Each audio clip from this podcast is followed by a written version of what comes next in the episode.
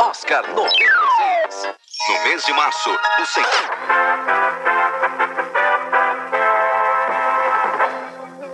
Nós voltamos a falar ao vivo da Serra da Cantareira, zona norte de São Paulo. Esse já é o quarto corpo retirado pelos bombeiros aqui no local do acidente aéreo, que aconteceu ontem por volta de 11h30 da noite. O avião que trazia o grupo Mamonas Assassinas de Brasília caiu aqui nesse local, na zona norte da cidade, por volta de 11h30. Os cinco integrantes da banda estavam no avião.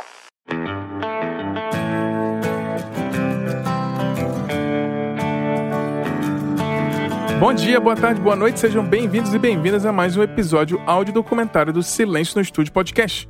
Eu sou o Bruno Ribeiro e vou contar mais essa história para vocês. O episódio de hoje é sobre o voo dos Mamonas Assassinas, um dos maiores fenômenos da mídia e da indústria da música brasileira dos últimos 30 anos. Esse é um episódio sobre a história da banda e sobre o acidente com o jatinho que causou a morte dos cinco integrantes do grupo. Os áudios documentários do Silêncio no Estúdio são episódios em formato de storytelling e já lançamos outros dois documentários. Um é sobre a morte do Dimebag Darrell, que é guitarrista do Pantera, que foi assassinado durante um show enquanto tocava nos Estados Unidos. E também sobre a prisão de Randy Blythe, vocalista do Lamb of God, que foi preso, acusado de um assassinato de um fã que ele supostamente teria jogado do palco, bateu a cabeça no chão e morreu duas semanas depois em um show na República Tcheca em 2010. Para conhecer um pouco mais do nosso trabalho, nos acompanhe no silencionostudio.com.br e nas nossas redes sociais no Instagram e no Twitter, arroba. Mas aguarde que eu volto já já contando essa história sobre sucesso, papel da imprensa e segurança. Até daqui a pouco e um ótimo episódio para você.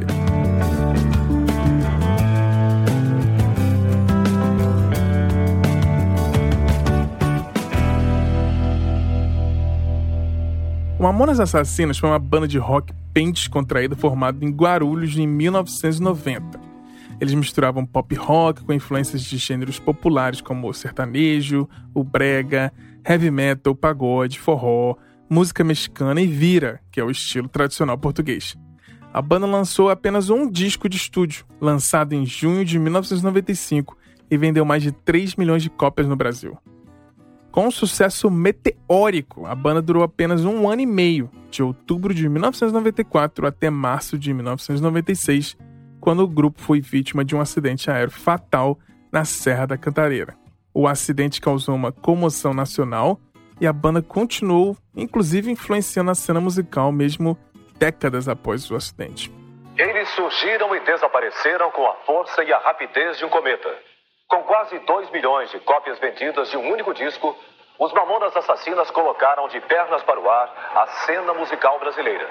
O trágico acidente interrompeu a carreira, que apesar do sucesso espetacular, estava apenas começando.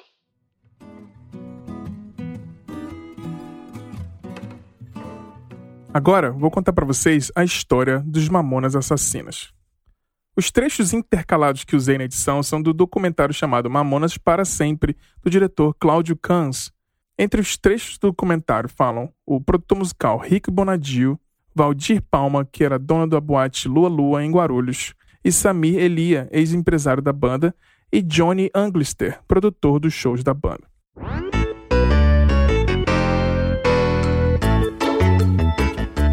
Em 1989, Sérgio Reis de Oliveira, que mais tarde adotou o nome artístico de Sérgio Reoli, trabalhava numa empresa de máquina de escrever da Olivetti e acabou conhecendo Maurício Rinotto, que era irmão do Alberto Rinotto, que depois adotou o nome artístico de Bento Rinotto. Quando o Maurício descobriu que o Sérgio tocava bateria, resolveu então apresentar o seu irmão que tocava guitarra. Assim que o Bento Rinotto e o Sérgio acabaram se conhecendo, eles decidiram montar então uma banda mas na época, o irmão do Sérgio, o Samuel Reis de Oliveira, não se interessava muito por música. Mas vendo o irmão e o Bento ensaiarem, ele acabou se interessando por música e passou a tocar baixo. Então foi assim que começou a banda chamada Utopia. Era uma banda de covers e eles tocavam músicas do Traje a Rigor, Legião Urbana, Titãs, Paralamas do Sucesso, Barão Vermelho, entre outros. Utopia começou a tocar, então, mas na periferia ali da Grande São Paulo. Durante um show realizado em julho de 1990, no Parque Secap, um conjunto habitacional ali de Guarulhos, plateia pediu para eles tocarem Sweet Shine On Mine, do Guns N' Roses. Mas ninguém da banda sabia tocar, então eles pediram para alguém da plateia subir no palco para cantar. Então, Alexander Alves, que mais tarde adotaria o nome como Dinho, se ofereceu. Mesmo não sabendo a letra, a sua performance com muito embromation provocaram grandes risadas naquela noite. E foi assim, com uma performance escrachada, que Dinho virou o vocalista da banda. Com vocês, Dinho e a banda Utopia. O negócio é o seguinte, vamos fazer o possível para tornar três utopias realidade. A utopia do Brasil, que é estabilizar a economia. A utopia do mundo, que é alcançar a paz. E a utopia da banda Utopia, que é gravar um disco e viver profissionalmente como músico, falou? E vamos lá! Um, dois, três, quatro!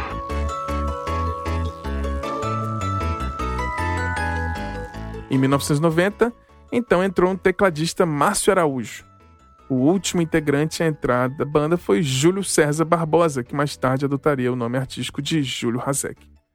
Júlio era um grande amigo de Dinho e ajudava ele em algumas letras e cantava também backing vocals nas letras mais em inglês e acabou sendo também o hold da banda. Com essa formação, a banda continuou tocando em locais bem pequenos, de pouca expressão ali em São Paulo e grande região. Em 1992, a banda conheceu o produtor Rick Bonadio e eles acabaram produzindo seu primeiro e único disco independente, composto por seis músicas, e das mil cópias produzidas, apenas 100 foram vendidas. Naquela época, o Márcio Araújo cursava engenharia civil na Universidade de Guarulhos e a rotina de ensaios, viagens era um desafio para ele, e por causa disso ele acabou faltando muitos ensaios Inclusive, nem gravou nenhuma faixa do disco do Utopia.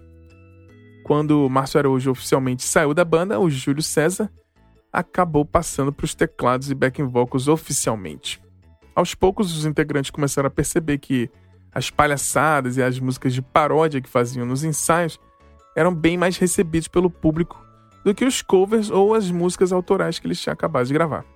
Aos poucos, eles foram apresentando shows com algumas paródias musicais e o público aceitou muito bem essas músicas engraçadas. E assim a banda acabou percebendo que poderia ser a chave para o sucesso deles.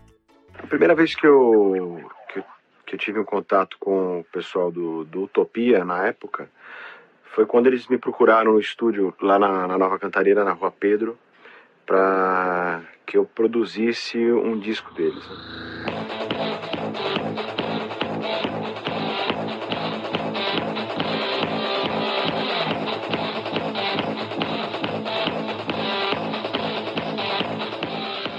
Quem veio falar comigo foi o Dinho, e ele era cabeludo, né? Me disse assim, tinha cabelo comprido e tal. E eu perguntei como era o estilo da banda, ele falou para mim que era ah, rock meio anos 80, assim, né? Meio Capital Inicial, tem influência do Legião Urbana, do Ira. Eles, eles eram muito divertidos, né? Só que as letras eram muito tristes, né? Eram letras é, sérias.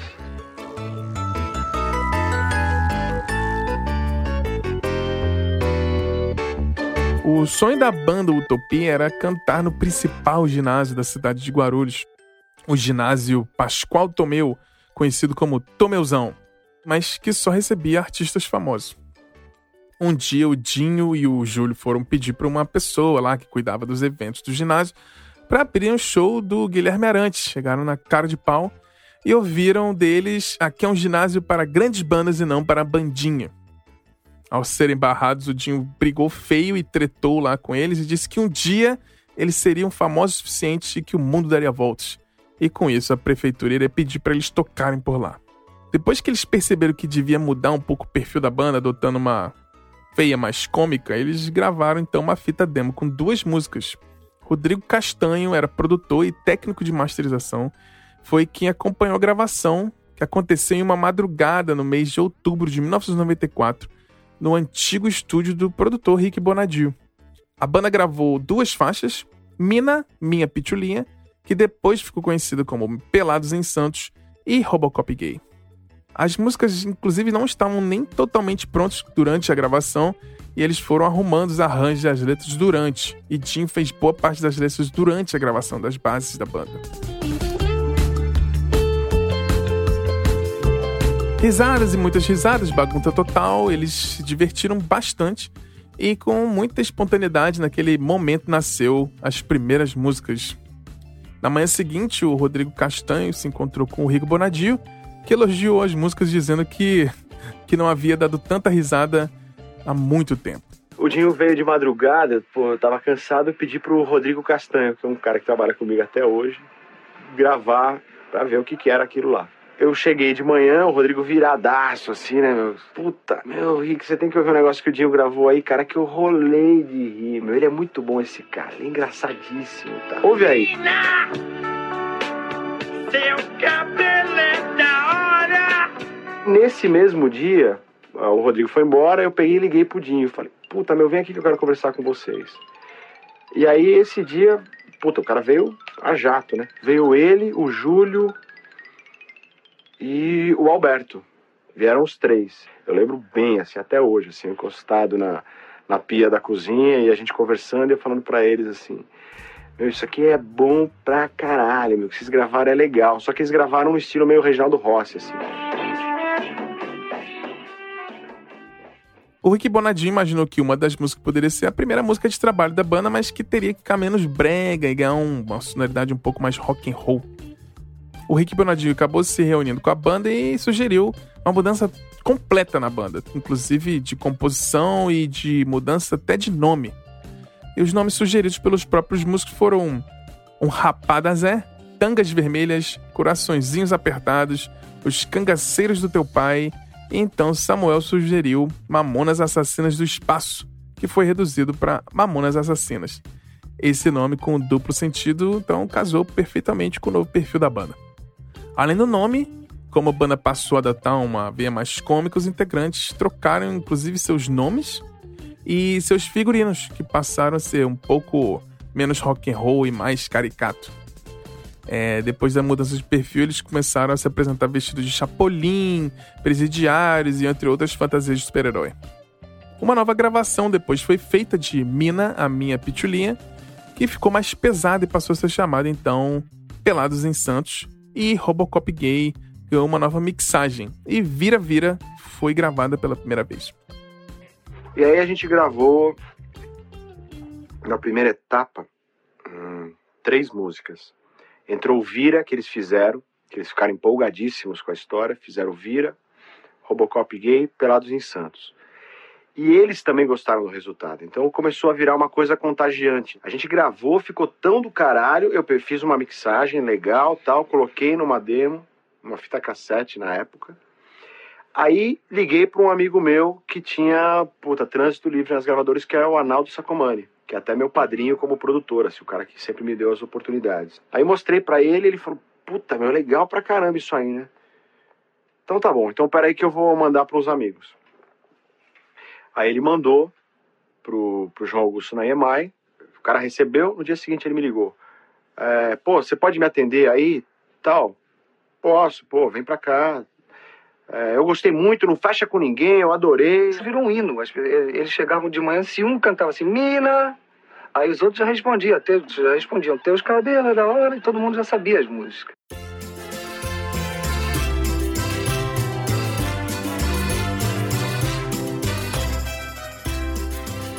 O Rafael Santos, que era baterista da banda Baba Cósmica e filho do diretor artístico da EMI, João Augusto Soares, gostou tanto da sonoridade da banda que insistiu na contratação.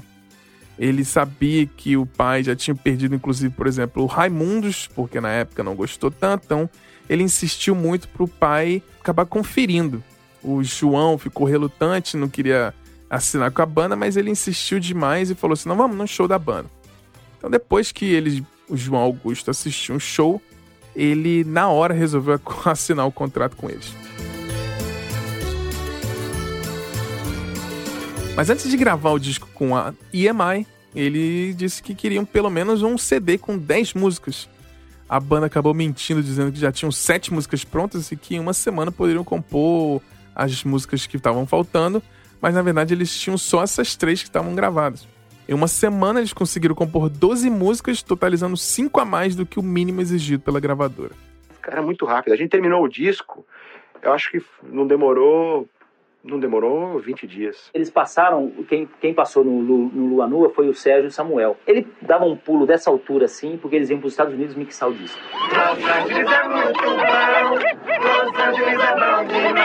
Vou falar de um tal Los Angeles. Nhami, nhami, nhami, nhami. Nhami, nhami, nhami, nhami. Nhami, nhami, nhami, nhami. Nhami, nhami, nhami, nhami. Aqui todo mundo fala inglês. Los Angeles é muito bom. O disco foi lançado em 23 de junho de 1995, mas acabou passando desapercebido nas lojas. Mas no dia seguinte, quando a 89 FM, a Rádio Rock, tocou a música Vira Vira, os Mamonas Assassinas estouraram de vez. Um dia eu estava produzindo um artista dentro do estúdio do Rick Bonadil, que foi meu sócio. Aí o Rick me encontrou lá e falou: Sam, eu queria te mostrar ah, um artista, uma banda que eu tô fazendo. Ele põe lá aquela música que ele vira, aquele tecladinho que entrou, plim, plim, plim, plim. Eu falei: Meu, que que é isso? Né? Aí quando começou. ah, o raio de aquela guitarra, aquele som daquela guitarra, eu fiquei completamente louco. Eu não entendi absolutamente nada a letra que eles estavam falando, mas a energia da música era uma coisa espantosa. E daí quando terminou a música, eu falei, Rick, isso vai explodir. Isso vai ser o maior estouro do país. Ele falou, você acha? Eu falei, tenho certeza. Ele falou, você não quer ser meu sócio? Falei, claro que quero. Então, aí começou a história dos Mamonas.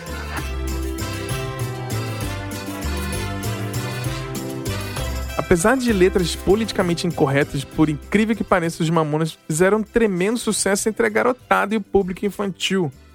Com um estrondoso sucesso comercial, saíram em uma turnê exaustiva, se apresentando em programas como o do Jô Soares 11 e meia, Domingo Legal, Programa Livre, Domingão do Faustão, Xuxa Park e por aí vai. Eles fazem rock com muito humor. Eu vou chamar o conjunto Mamonas Assassinas. Em fevereiro de 96, foram destaque na capa da Billboard, reportagens sobre as inéditas vendagens de disco de estreia. Eles estavam tocando cerca de oito ou nove vezes por semana, com apresentações em 25 dos 27 estados brasileiros. Muitas vezes no meio da turnê, eu fiz algumas festinhas, entendeu? Tipo, ó, os caras estão estressados. Estão muito estressados. Falei, meu, vamos fazer algo diferente para esses meninos. Né? Então eram feitas algumas coisas diferentes para esses meninos. Como assim? Ah, não veio ao caso agora. Vem. Não, agora não.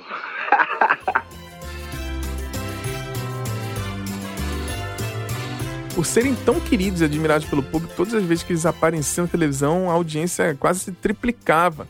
Como consequência disso, existia uma briga entre as emissoras para ter os Mamonas Assassinas nos fins de semana na TV. Segundo o Rick Bonadio, a, a Rede Globo tentou contratar eles por três anos exclusivos, mas a EMI, por considerar isso iria atrapalhar os seus negócios, acabou barrando.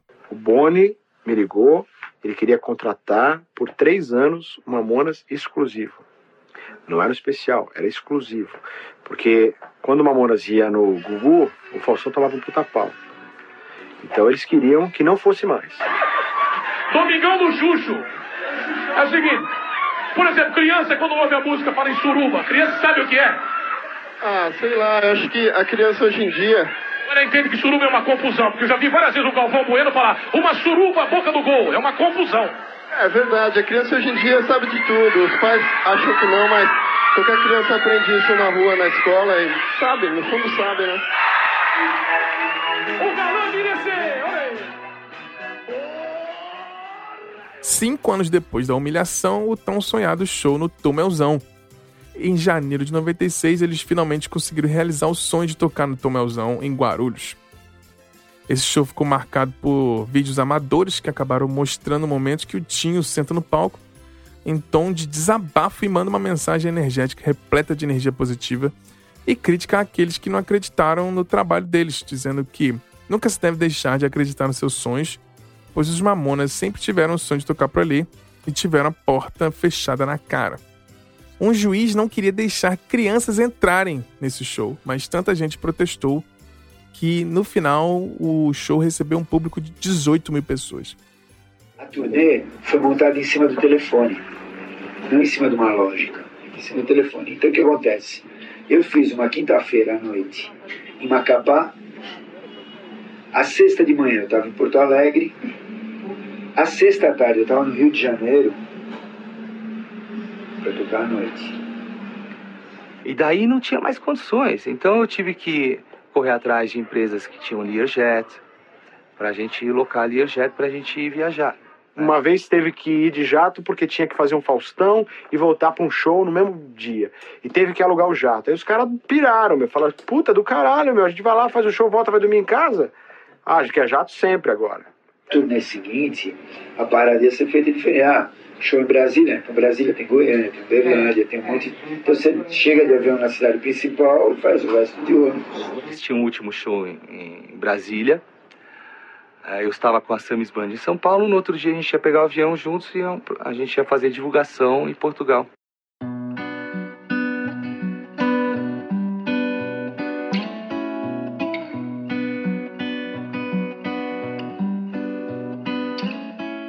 E no dia 2 de março de 1996, enquanto voltavam de um show de Brasília, o jatinho Learjet, que todos os integrantes da banda viajavam, acabou chocando-se contra a Serra da Cantareira e acabou matando todos os integrantes que estavam no avião. O enterro foi no dia 4 de março no cemitério do Parque das Primaveras, em Guarulhos, São Paulo, e foram acompanhados por mais de 65 mil fãs e o enterro também foi transmitido na televisão com canais interrompendo a programação normal.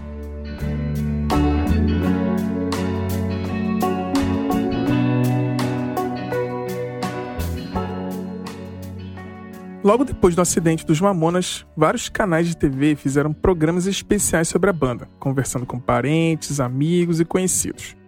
Uma das coisas levantadas foi a relação da banda com aviões. Vamos ouvir um trechinho aqui do Globo Repórter da época. Os rapazes dos Mamonas encaravam os aviões com medo e fascínio. Em várias entrevistas falaram com ironia da possibilidade de um acidente. Parecia que eles já sabiam. Como disse sábado o tecladista Júlio Hasek, numa gravação exclusiva que você vai ver agora. O avião sempre esteve na rota dos Mamonas. No início, como vizinhos do aeroporto de Guarulhos. E assim que a carreira decolou no primeiro CD, uma homenagem ao pai da aviação, ao Santos Dumont, que inventou o avião, senão a gente ainda estava indo mixar o disco a pé. Uma das últimas brincadeiras da banda que brincava com tudo foi brincar com a morte, de avião. Esse avião quase caiu na selva amazônica, porque quebrou o radar. Tem uma boa e uma má notícia pra você que vai voar com a gente, cameraman. Qual que você quer primeiro? Você é o Dinho dos Mamonas? Eu era. Oi? A boa é que eles consertaram o radar. Quebrou de novo. Repare a pergunta do tecladista Júlio Hasek. Quebrou de novo? No mundo dos Mamonas, sempre foi difícil saber quando o assunto era sério ou não. Para o amigo Nelson de Lima, a dúvida de Hasek não era uma piada. Ele me disse uma vez que ele ia viajar para Marília, que ele estava com muito medo de viajar e que para mim rezar por todos. A maratona de shows e viagens para todo o país nunca quebrou a rotina no salão do cabeleireiro Nelson. Uma vez por mês, o tecladista dos cabelos vermelhos dava um trato no visual e celebrava a amizade em sessões de fotos. Muitas fotos. A última vez que Júlio esteve aqui no salão foi no sábado, horas antes de viajar a Brasília. Nelson fez questão de registrar mais uma visita do velho amigo. Desta vez, no lugar da máquina fotográfica, preferiu uma lembrança mais especial, usando esta câmera de vídeo. O cabeleireiro reforça a tintura do cliente mais famoso. Sempre tímido, calado, mas atencioso com os fãs.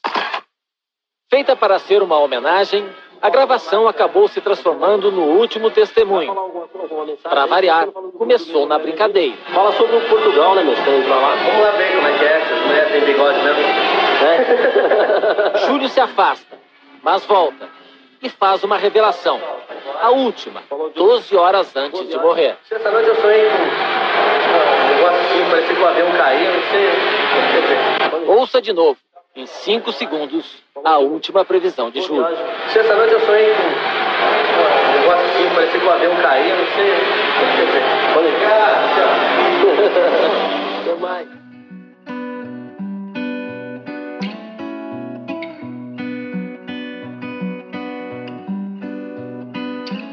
Além dessa relação da banda com aviões e o presságio de Júlio Hazek, também foi bastante conhecido na época a previsão de uma vidente chamada Mãe de Ná. Mais estranho ainda, no final do ano passado, uma vidente tinha previsto a tragédia. Mesmo sem conhecer o grupo, Mãe de Ná via nuvens envolvendo cada um deles toda vez que apareciam na TV imagem que a senhora via era turva, não era? Perfeitamente. Não era definida. Não, não, não. Aí, conforme foi passando o tempo, que é mais ou menos isso há uns cinco meses atrás, aí é aquela figura elas vão se transformando de uma certa forma que a gente não enxerga mais. Quer dizer, se a senhora pudesse interferir nisso, digamos, hipoteticamente, que a senhora evitasse que eles entrassem naquele avião, não ia adiantar? Eu, principalmente, não poderia fazer nada, porque eu acredito demais no destino. Quando o destino vem, ninguém é, é capaz de mudar.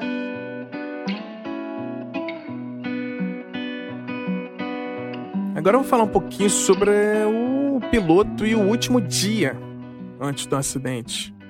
É, a aeronave tinha sido fretada com a finalidade de então transportar o grupo para o show do estádio no Mané Garrincha em Brasília e estava sob o comando do piloto Jorge Luiz Martins, que tinha 30 anos de idade e o copiloto Alberto Takeda, de 24 anos de idade. No dia 1 de março de 96, eles acabaram transportando a banda de Caxias do Sul para Piracicaba, onde chegou às 3h45. E no dia 2 de março de 96, com a mesma tripulação e sete passageiros, decolou de Piracicaba às 7h10 com destino a Guarulhos, onde pousou às 7h36. A tripulação do avião permaneceu nas instalações do aeroporto, onde 11 e 2 apresentou um plano de voo para Brasília, estimando a decolagem para as 3 horas da tarde. Depois de alguns atrasos, acabaram decolando para Brasília às 4h41 da tarde e pousaram às 5h52. A decolagem de Brasília para voltar para Guarulhos aconteceu às 21h58.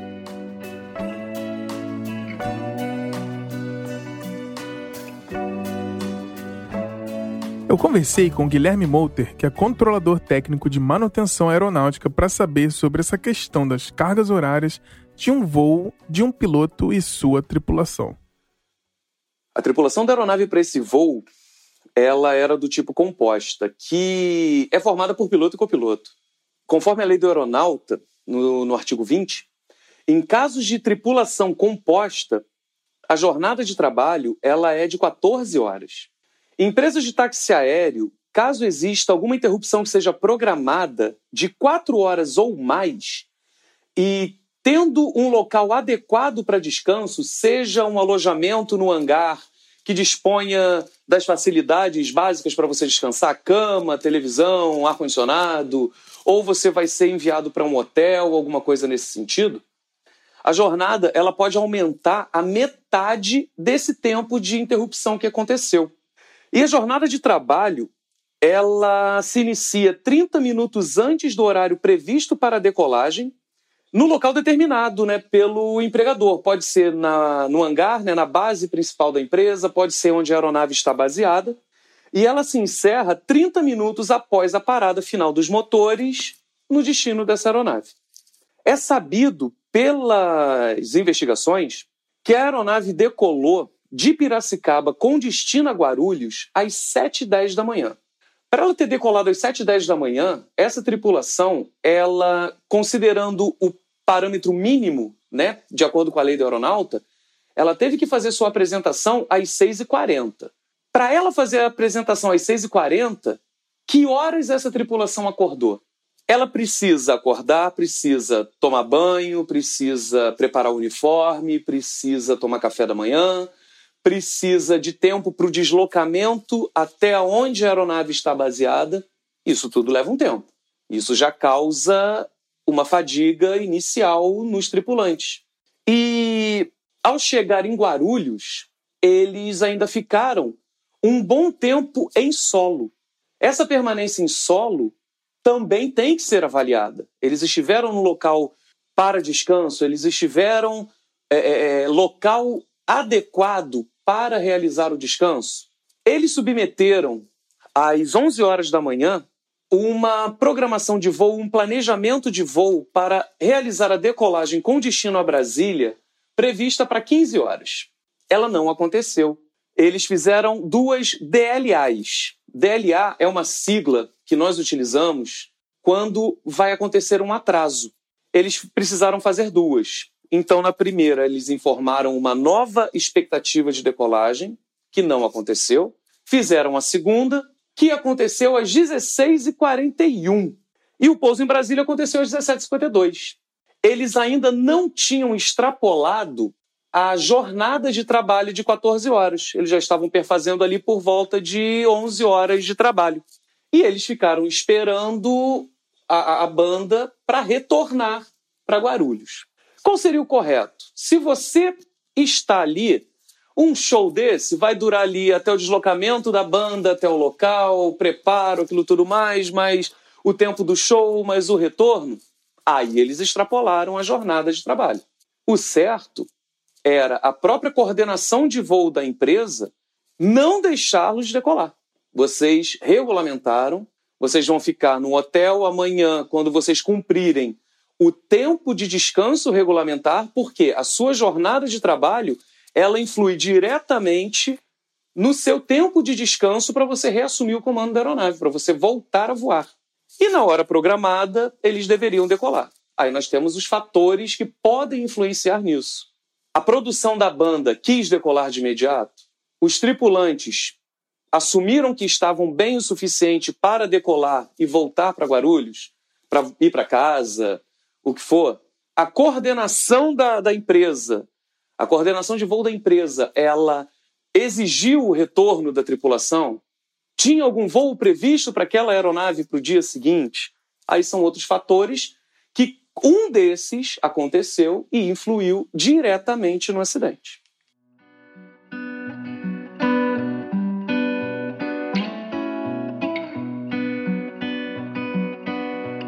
Ainda no Globo Repórter, o repórter Ernesto Paglia foi atrás de respostas sobre a companhia aérea. Ele fez revelações importantes que mostram a total falta de cuidado e principalmente de quem cuida da logística dos artistas. Mas vemos aqui que os registros são até burlados, empresas que nem existem e outras coisas super graves. Vamos ouvir. A Cobrata, a Companhia Brasileira de Táxi Aéreo, parece mesmo seguir uma rota de improvisações. O nome da empresa não tem nenhum registro junto ao Departamento de Aviação Civil, uma exigência do Ministério da Aeronáutica e do Código Brasileiro de Aviação. Um detalhe que é contornado pela empresa com o seu contrato registrado na Junta Comercial do Estado de São Paulo. Lá, a empresa é identificada apenas como uma prestadora de serviços de locação e arrendamento de veículos, sem dizer se eles têm asas ou não. No orçamento de R$ 39.500, enviado à produção da banda para os voos da semana passada, surge o nome de uma outra empresa, a Aerocom Táxi Aéreo Limitada. É ela que recebe o pagamento da tarifa. Mas o avião prefixo PT-LSD, que levava a banda, era de uma terceira empresa, Madrid Táxi Aéreo, de propriedade do ex-presidente do São Paulo Futebol Clube, o empresário Antônio Leme Nunes Galvão. A Madrid tem sede em Ribeirão Preto, no interior de São Paulo, apesar do avião operar na capital. No endereço da Cobrata, na zona sul de São Paulo, este homem se identifica como o gerente da empresa e admite que a Companhia Brasileira de Táxi Aéreo, apesar do nome pomposo, não tem asas próprias. O acidente que matou os mamonas assassinas deixou muitas perguntas no ar. Levantou também dúvidas sérias sobre a qualidade e a segurança dos serviços das chamadas empresas de aviação executiva. Na verdade, quem confere as estatísticas dessas empresas aqui no Brasil pensa duas vezes antes de entrar num táxi aéreo. No ano de 94, aconteceu um acidente com um avião executivo a cada 5.800 horas voadas. É praticamente o dobro do número de acidentes de 91. A falta de manutenção pode estar por trás desse crescimento trágico. Este piloto, que não quis ser identificado, denunciou esta semana no Jornal Nacional que algumas empresas de táxi aéreo não registram horas voadas para adiar as revisões obrigatórias. Se fossem verificar no relatório de bordo, a aeronave estava perfeita. Quer dizer, havia uma manipulação do relatório. Exato, e ainda há. A falta de treinamento dos pilotos também pode ser outra explicação para essa trágica estatística.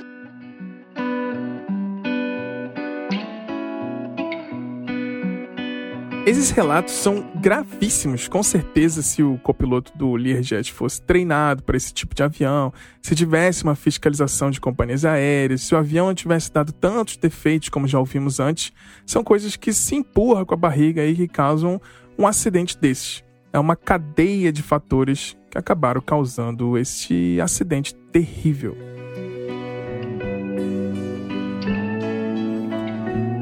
Agora vou contar alguns outros acidentes aéreos com músicos. Em 1977, o Lynyrd Skynyrd já havia lançado aí seu mega hit, o Sweet Home Alabama e Free Bird, e era um dos nomes mais importantes aí do chamado Southern Rock. Após uma apresentação na Carolina do Sul, a banda embarcou em um voo privado para o estado da Louisiana, onde se apresentariam na noite seguinte. Mas um acidente não apenas impediu o show, como acabou com a formação clássica do grupo. Ronnie Van Zant, Steve Gaines e Cassie Gaines estavam no avião que tinha uma falha mecânica que resultava num consumo acima do normal de combustível. Além disso, os pilotos teriam calculado errado a quantidade que havia sido inserida no tanque em voos anteriores e acabaram ficando sem combustível para pousarem com segurança. No final das contas, o avião se chocou com solo em uma área de floresta no Mississippi. O acidente matou três integrantes, deixando os outros passageiros gravemente feridos. A partir daí, a banda encerrou suas atividades e só voltou no final dos anos 80 e está nativa até hoje com mudanças já na formação ao longo de todo esse tempo. O acidente aconteceu no dia 20 de outubro de 1977, apenas três dias depois do lançamento do quinto disco do estúdio do grupo, os Street Survivors, que teve uma capa com chamas alterada para uma outra com fundo preto a pedido da família das vítimas.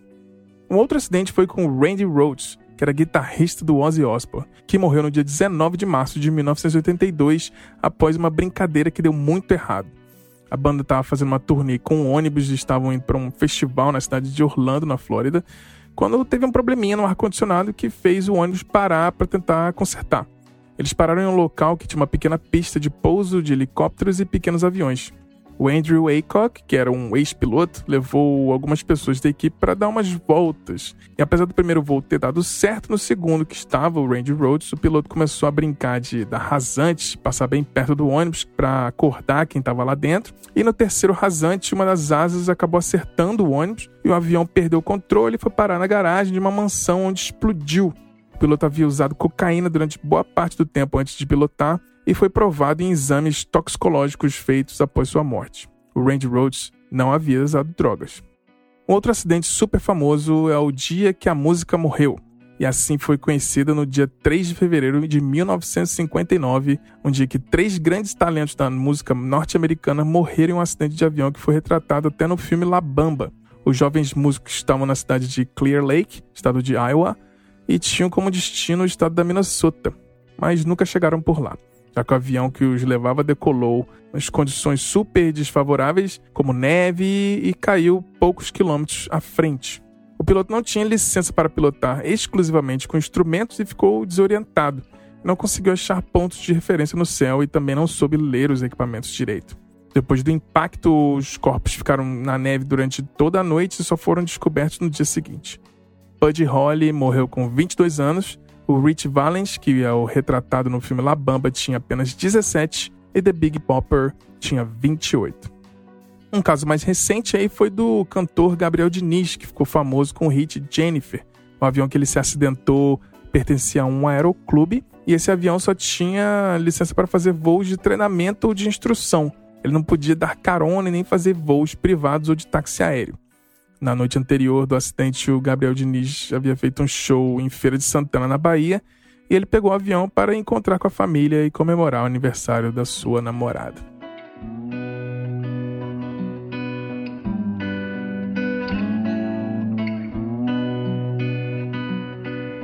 Agora vou com detalhes narrar os últimos momentos do voo da banda.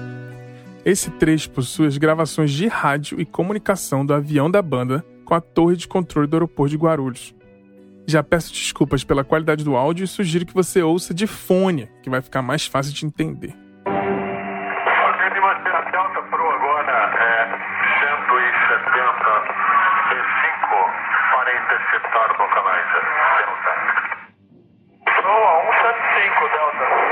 Quando um avião está para pousar, ele começa a ser monitorado e a comunicação começa.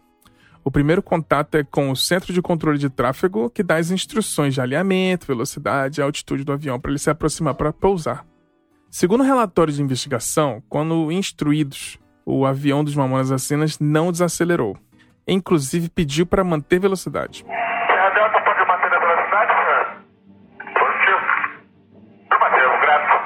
Depois que o avião chega a um determinado local, essa comunicação é transferida para a torre de controle do aeroporto.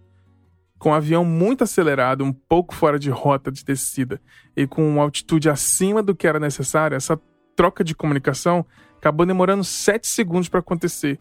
E quando o Learjet, avião dos Mamonas Assassinas, entrou em contato com a torre, já foi para avisar que o avião estava arremetendo. É, o Delta arremetendo, senhor. Sim, para Torre Guarulhos. Torre Guarulhos, o Delta arremetendo, senhor.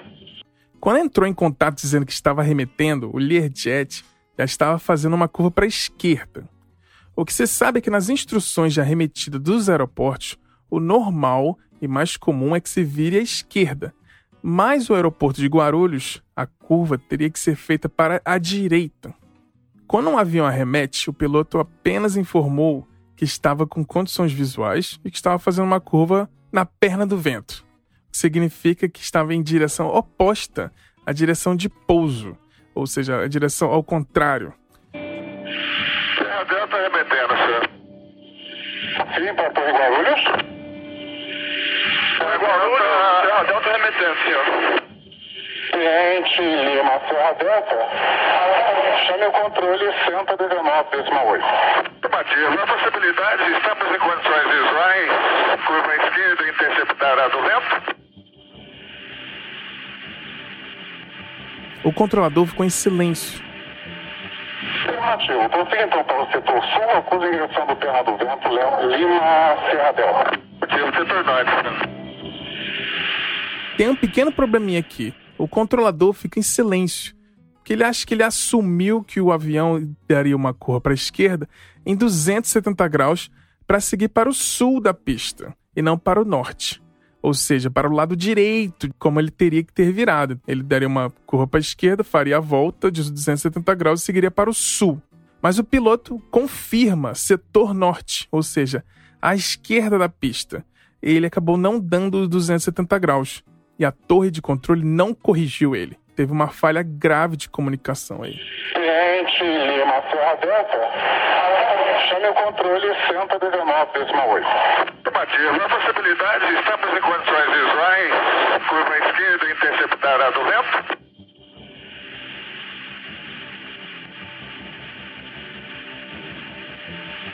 Afirmativo. Prossiga então para o setor sul, acuse em direção do Terra do Vento, Leão, Lima, Serra Delta. Motivo, setor norte. Quando a torre de tráfego aéreo percebeu que o Learjet não pousou, ele pediu para ser transferido para ele para dar as instruções para o Learjet por conta de dois aviões de passageiros que já estavam em rota de tráfego de pouso. O Learjet, como avião arisco, acabou fazendo a curva muito aberta para a esquerda e não acabou sobrevoando a parte da cidade, virando à esquerda ali perto do aeroporto, mas sim indo em direção à Serra da Cantareira. Como estava com tráfego, a torre de controle pediu para o Learjet seguir o trajeto. E disse que estava tudo bem e que tinha condições visuais. Lima, Serra Delta, Torre Guarulhos, câmbio. Confira, estou pode base? Chame da presente posição o controle São Paulo, 119,8. Temos duas aeronaves em aproximação. Chame aquele controle para o encaixe na aproximação pouso aeronave. A torre de controle falou para o avião Learjet que estava com muito tráfego, então pediu para eles simplesmente seguirem o trajeto, que estava tudo bem, e ele confirmou que estava tudo bem e tinha condições visuais. Serra São Paulo, quais são as condições de voo? Visual no setor, senhor, estamos na base. Quem mantém a perna do vento, quem mantém a perna do vento, que eu tenho o tráfego que está à sua esquerda na posição de 10 horas agora. Tem aproximação instrumento. Afirmativo, né?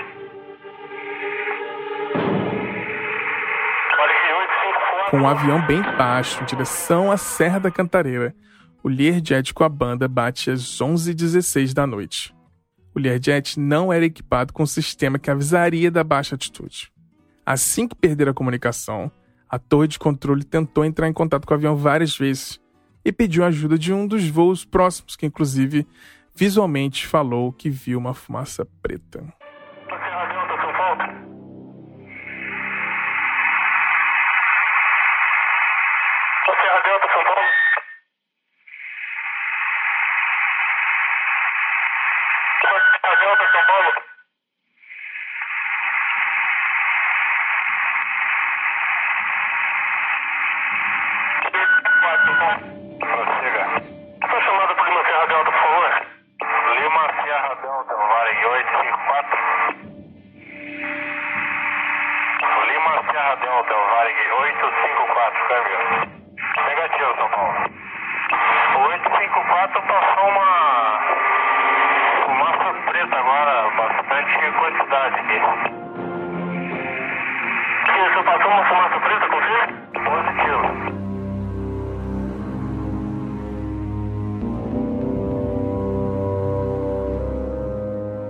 As conclusões sobre o acidente, basicamente o Departamento de Aviação Civil diz que a explicação do acidente do jatinho que matou os cinco integrantes do grupo Mamonas Assassinas é que eles bateram 10 quilômetros do Aeroporto Internacional de São Paulo, porque o piloto acabou virando para a esquerda e não para a direita, em direção à rodovia Dutra, mas sim em direção à Serra da Cantareira. Ele iniciou o processo da arremetida com curva esquerda, ou seja, para o setor norte do aeródromo de Guarulhos, onde existe a Serra da Cantareira. Quando a curva correta, inclusive prevista no, no, manual, na carta de aproximação visual emitida pelo Ministério da Aeronáutica, é para a curva direita, para cima da viaduta, para exatamente evitar a situação de relevo que existe no setor norte. Gente acabou de ouvir um trechinho de uma entrevista do Tenente Coronel da Aeronáutica Juan Vergara, que era chefe do Serviço de Registro de Aviação Civil.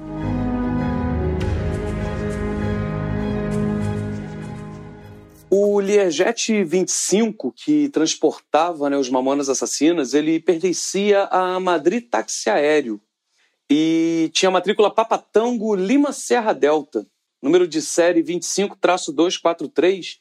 Primeiro voo dessa aeronave foi realizado em 1978. O modelo 25 ele nasceu como uma evolução dentro da família 20, que já contava com os modelos 23 e 24, que já eram até consagrados e foram até pioneiros na aviação executiva de pequeno porte. E a versão desse Learjet 25 era o 25 Delta, que recebeu um pacote de melhorias que incluía um espaço interno melhor na cabine de passageiros, podendo levar até sete passageiros, e ele carregava também motores mais potentes. Então ele tinha um alcance maior, ele era um extended range.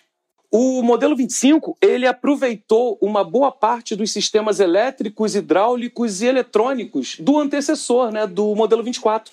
E ele era equipado com os motores General Electric Charlie Juliette 610-6, com 3 mil libras de potência. É um motor de altíssima potência e confiabilidade. Na, na, na aviação a gente fala que é um motorzão. e essa motorização ela fez o alcance da aeronave aumentar para 2.300 quilômetros na sua configuração máxima de passageiros. A família Learjet 25 teve 373 aeronaves produzidas. É, foi um modelo de muito sucesso. É, ela abriu caminho para a família 30 da Learjet, que foi realmente onde a Learjet deslanchou no mercado executivo de aeronaves. A questão da forma como essa aeronave ela é pilotada, ela chama atenção. E isso vem basicamente porque o modelo que o Bill Lear ele se inspirou para criar essas aeronaves, é, ela veio de um modelo militar, de uma aeronave de ataque, uma aeronave suíça de ataque, que foi o FFA P-16. E aliado aos motores instalados, a família 20 ela nasceu com uma aeronave que possuía velocidades diferenciadas, sobretudo nos procedimentos de decolagem e pouso, que as, de, as velocidades determinantes para decolagem, as velocidades de aproximação são bem diferentes dos modelos que existiam da mesma, das, da mesma categoria. E isso influencia diretamente nos planejamentos. Você precisa é, ter um planejamento muito maior, né? As tripulações elas precisam ter uma atenção muito maior para fazer os procedimentos, basicamente de acordo com as velocidades que o manual fornece, tanto para decolagem quanto para o pouso, além dos parâmetros de altitude do aeroporto, o peso que a aeronave está, o comprimento da pista, isso tudo vai influenciar nessas operações. Além disso, é, as tripulações têm que ter uma atenção especial no balanceamento da aeronave para manter o perfeito equilíbrio do combustível que ela carrega nas asas e nos chip tanks, que são os tanques sobressalentes que ficam instalados nas pontas das asas. Muitos pilotos ao redor do mundo consideram o Learjet como uma aeronave desafiadora no que tange a pilotagem. A carga de trabalho da cabine, ela sempre é muito grande por ser uma aeronave com parâmetros muito diferentes e ela requer muita atenção em todas as etapas do voo. E não só no voo ela também requer uma atenção muito grande das equipes de manutenção.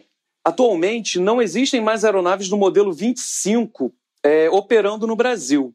E, de acordo com o Registro Aeronáutico Brasileiro, existem 222 Learjets de todos os outros modelos registrados. Porém, apenas 58 estão em condições aeronavegáveis. Isso de acordo com as regras da entidade aeronáutica. Alguns estão parados pelo vencimento da inspeção anual de manutenção, outros estão parados por falta de peça ou porque já teve sua obsolescência programada ou coisas assim. Mas, de acordo com a entidade aeronáutica, com as informações que são providas pela entidade aeronáutica, 58 estão em operação hoje em território nacional.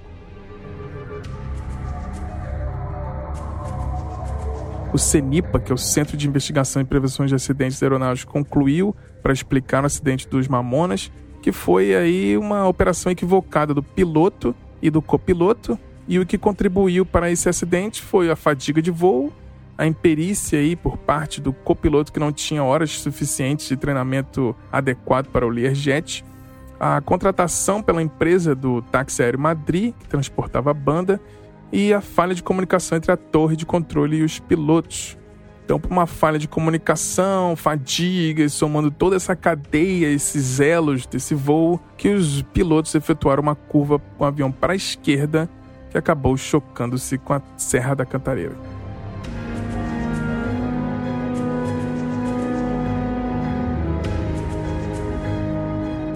Logo depois do acidente, a mídia começou um grande sensacionalismo e explorar muito a morte dos Mamonas. É claro que eles foram um, um grande fenômeno e mereciam todas as atenções, mas eu vou deixar aqui só um trecho da ex-namorada do Dinho, a Valéria Zopelo, contando no documentário Mamonas para Sempre o que aconteceu algumas horas após o acidente com a banda. E ali, dali duas horas, o Gugu no telefone comigo, né? Galera, estamos ao vivo com o Brasil. Aqui uma palavra para consolar o Brasil. Tá, você fala, hã? Bem-vindo à grande novidade. É, ah, Playboy, já quer você, você é a nova Adriana Galisteu, não sei o quê. Você meu, e foto de corpos, e aí, como, sabe, uma grande loucura, né? Menina, assim, você, tá tudo no dia a dia, no normal, indo viajar, férias, incrível, de repente acontece uma coisa, uma tragédia dessa.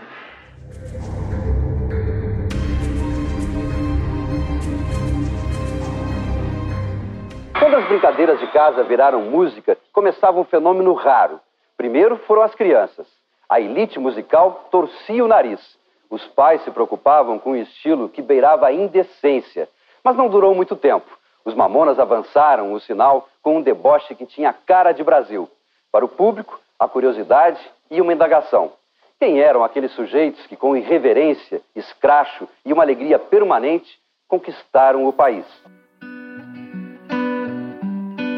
A perna de retorno né, da, da banda, né, o voo de retorno da banda de Brasília para Guarulhos, ele não deveria nem ter acontecido. De acordo com a investigação do acidente, né, com o, laudo final, a tripulação ela já estava em jornada a 16 horas e 30.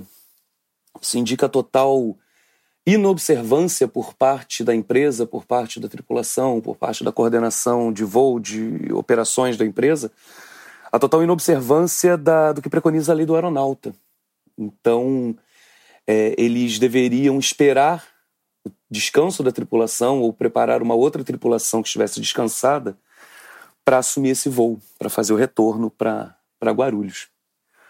O relatório final do CENIPA ele aponta diversas é, diversos outros fatos, como o não preparo do copiloto, né? ele não tinha experiência suficiente né, para estar voando aquela aeronave, ele não tinha os treinamentos, os cheques que ele precisava realizar para estar ali naquela função de bordo naquele dia.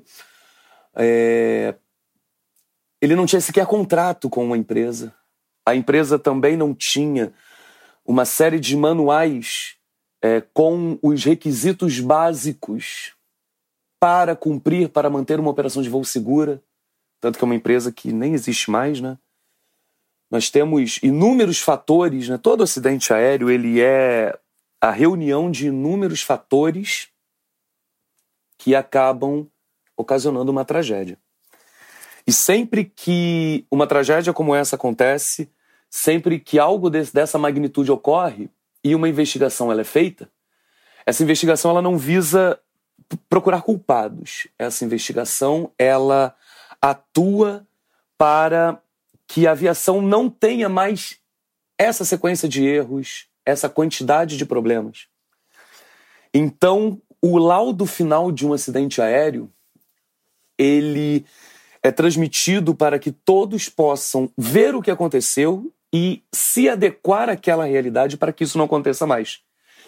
Então são realizados novos procedimentos para tripulações, novos procedimentos com a criação de manuais, com a criação de cargos, com a verificação é, tecnológica, documental, física, de qualquer outra coisa, de forma a mitigar ou diminuir ao máximo determinadas ocorrências.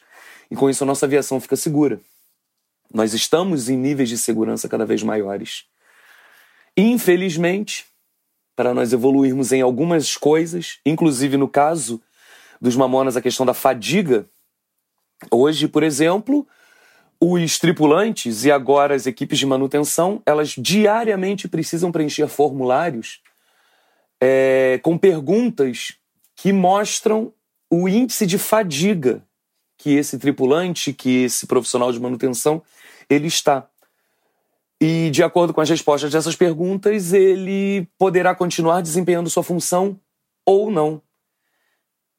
O que não diz necessariamente que ele será desligado da empresa por estar fadigado. Pelo contrário, ele será colocado para descansar para que possa voltar em condições de manter a segurança de voo.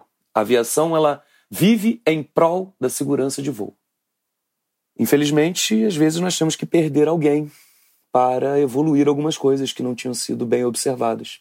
Mas a aviação, com toda a segurança ela, que ela tem, que ela, que ela evolui a cada dia em sua segurança, ela vem evitando que novas, novas tragédias como essa que os Mamonas Assassinas tiveram aconteçam. Chegou-se a cogitar também que alguém da, da banda poderia estar na cabine de comando e o copiloto estaria na cabine de passageiros. Isso, na época, foi colocado como até uma verdade, mas o laudo não indicou nada desse tipo. Isso vai ficar no nosso imaginário eternamente, porque não tem como nós sabermos. Falaram que isso até era o, o motivo principal, porque o piloto teria toda a carga de trabalho atribuída para ele, e sem o copiloto ali é, para ajudar, era uma pessoa que gostava de voar, mas não sabia operar uma máquina, né? Então nós é, teríamos isso como principal fato do acidente. Mas não, isso daí não passa de uma suposição que os órgãos principais de investigação não detectaram. Mas é isso, é, é a aviação ela é muito segura. Nós é, vimos que muita coisa precisou acontecer dentro desse espaço de, de horas, né, de 16 horas e 30, para que nós tivéssemos um acidente que infelizmente levou uma banda que estava fazendo uma carreira espetacular, um sucesso muito grande na época.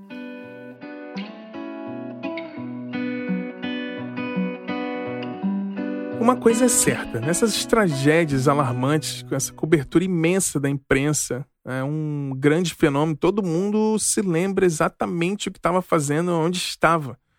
Eu lembro bem que acordei com a minha mãe vindo me contar o que tinha acontecido com os mamonas, e ela estava com uma expressão quase que de uma notícia de um familiar. É, todo mundo tinha uma conexão imensa com eles. É, eu morava em Brasília na época e não sei por que o motivo de eu não ter ido no show da noite anterior. Eu tinha 15 anos. Mas uma coisa com certeza ficou: o legado dos Mamonas Assassinas e sua irreverência, que é até colocada aí até hoje em festas e churrasco nas casas mais simples ou nas casas mais ricas de condomínio. Foi uma banda que uniu todo mundo. Talvez os Mamonas Assassinas uniram todo mundo porque eles falavam e cantavam sobre o que a gente mais precisa nessa vida, que é dar uma boa risada.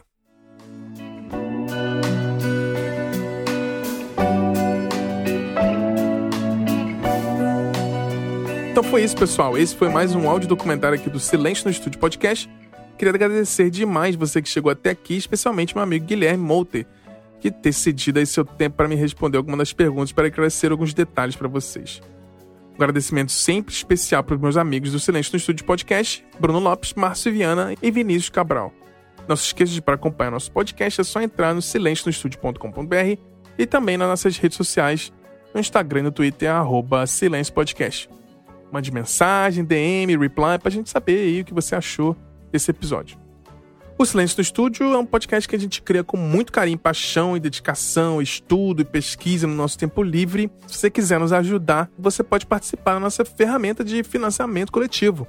Basta entrar no nosso site no silencionostudio.com.br e clicar no menu Apoie para saber aí todas as contrapartidas, como por exemplo participar do nosso grupo exclusivo de Zap.